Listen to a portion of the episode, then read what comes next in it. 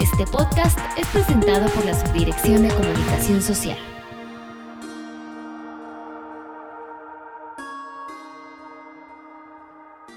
Hola, ¿qué tal? Bienvenidos a una emisión más de FIR Informativo, hoy martes 17 de noviembre de 2015, en el cual tenemos el gusto de compartir este día la participación del ingeniero Rafael Márquez Cruz, agente de FIRA en Tulancingo Hidalgo, quien nos comenta cómo es que ha venido impulsando FIRA el desarrollo del sector agropecuario en esta entidad. Ingeniero Márquez, bienvenido a este espacio de comunicación del personal de FIRA. Hola Ceci, buenos días a ti y a todo tu auditorio. Ingeniero, en este 2015 que estamos a menos de mes y medio por concluir, ¿cómo ha venido trabajando la agencia Tulancingo para fortalecer las principales redes de valor a su cargo y qué avances se tienen y cómo se espera cerrar el año?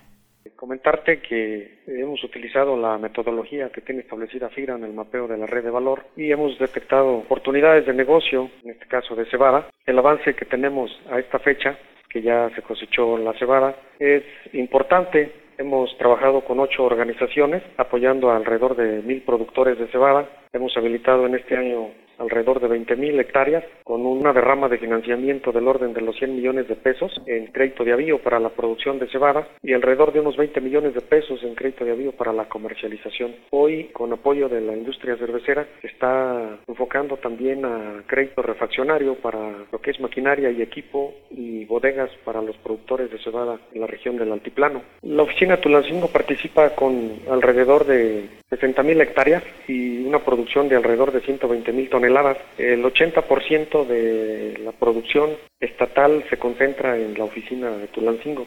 Por otra parte, la cebada maltera es una de las redes pues, más representativas del estado de Hidalgo, como ya lo sabemos. ¿Qué panorama general puede compartirnos respecto a esta red y su potencial en la región?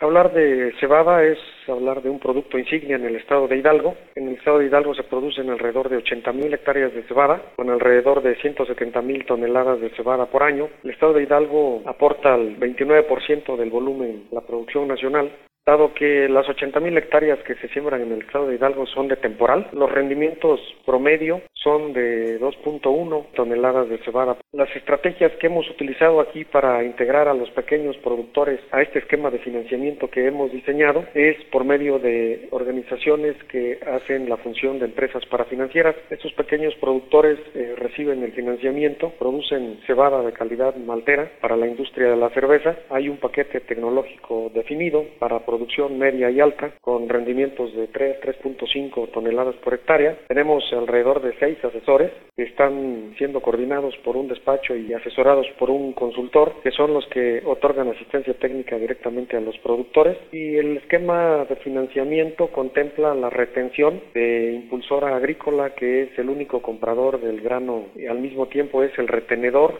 del financiamiento y de esta manera se asegura la recuperación de los créditos. Los bancos están muy interesados en el esquema de financiamiento. Vale la pena destacar que no contempla garantía hipotecaria, sí lleva una garantía líquida de un 10%, lleva FONAGA, garantía FEGA y el contrato de retención de impulsor agrícola con cada una de las organizaciones que habilitan a los productores.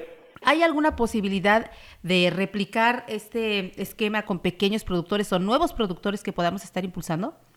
Sí, por supuesto. Estamos eh, desarrollando a pequeños productores con asistencia técnica. Decía que la limitante es la, productividad y hay un proyecto autorizado por parte del gobierno estatal para establecer una planta en la región de los Llanos de Apan para producir una cerveza artesanal. Es un esquema alternativo al que se tiene actualmente y esto ayudaría pues a regular un tanto el precio del grano de la cebada, beneficiando así a los pequeños productores del altiplano.